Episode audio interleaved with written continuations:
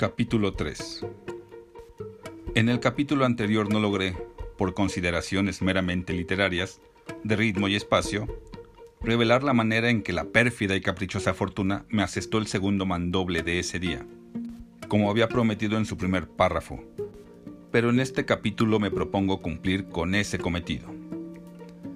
Nadie ignora el hecho de que los cortejos fúnebres se mueven con lentitud esta característica se agrava cuando incluyen un cuerpo de ejército.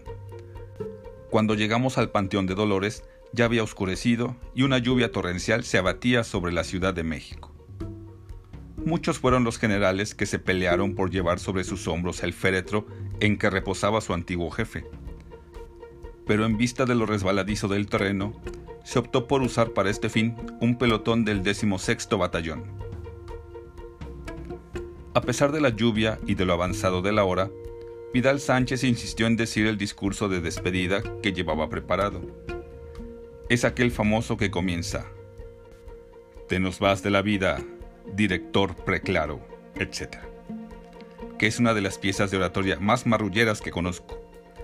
¿Cómo es posible que se haya atrevido a decirle, amigo dilecto, cuando el general González fue en su auxilio cuando estaba sitiado en el Nopalito no fue por amistad, sino porque si las fuerzas de la usurpación se hubieran apoderado de esa localidad, le hubieran cortado su única línea de abastecimiento, y cuando después lo nombró sucesor en la presidencia de la República, no fue por el cariño que le tenía, sino porque no le quedaba más remedio, ya que se lo exigían ciertas consideraciones de alta política.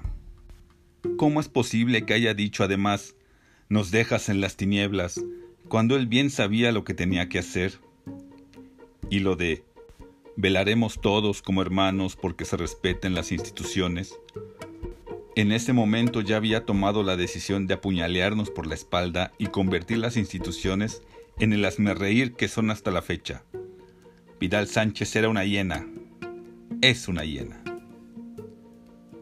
Mientras escuchaba el fárrago con gran paciencia, quiso mi mala suerte que necesitara yo de los servicios de un pañuelo, que introdujera mi mano en el bolsillo de mi guerrera y que sintiera, acompañada de un estremecimiento de rabia, la ausencia de mi pistola de cacha de nácar. Mis mandíbulas se oprimieron en un rictus al recordar el despojo de que me había hecho víctima el taimado Macedonio Galvez, y mi espíritu se llenó de sentimientos de venganza. Estos recuerdos me llevaron a otros, el reloj de oro y Perezache, noté con repulsión que este último estaba allí cerca, a unos cuantos pasos de mí, con su ridícula calva, su bigote afeminado, su asquerosa papada y su cuerpo en forma de pera envuelto en un traje empapado. Si hubiera tenido la pistola, lo hubiera matado en ese instante, con lo que hubiera hecho un gran servicio a la nación.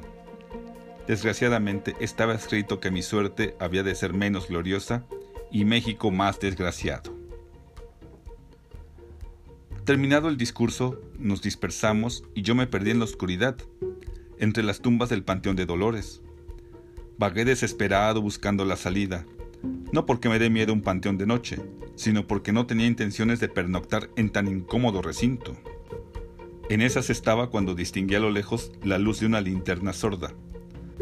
Me dirigí apresuradamente en esa dirección, al oír mis pasos, el que llevaba la luz se detuvo y me iluminó de lleno. ¡Maldición! Cuando habló reconocí la voz de Pérez H. El ratero. Ah, eres tú, Lupe. Me invitó cínicamente a caminar a su lado. Yo me acerqué sin decir palabra, con mi corazón presa de mil emociones contradictorias. Dimos unos cuantos pasos, le pregunté. ¿Y el reloj? ¿Cuál reloj? El que te robaste yo nunca me he robado un reloj, amigo. Esto me lo dijo con tanta seriedad como si de veras nunca se hubiera robado un reloj. La linterna iluminó una fosa recién cavada. No pude más. Ante la desfachatez, el cinismo y la cobardía, no pude más. Con un rápido movimiento de mis músculos bien ejercitados, empujé a mi acompañante al agujero. Y él, que toda su vida fue un abogadillo y tenía un cuerpo flácido, se precipitó con un chapoteo en el fango asqueroso. La linterna se apagó y probablemente también se perdió. Yo me alejé a tientas, sin hacer caso de Pérez H, que gritaba estúpidamente: Lupe, ayúdame. ¿Por qué me empujas? ¿Qué te traes, desgraciado?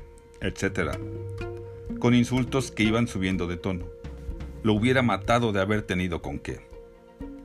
Este fue el segundo mandoble que me asestó la fortuna, porque al día siguiente, la Cámara, en sesión plenaria de emergencia, nombró presidente interino a Pérez H.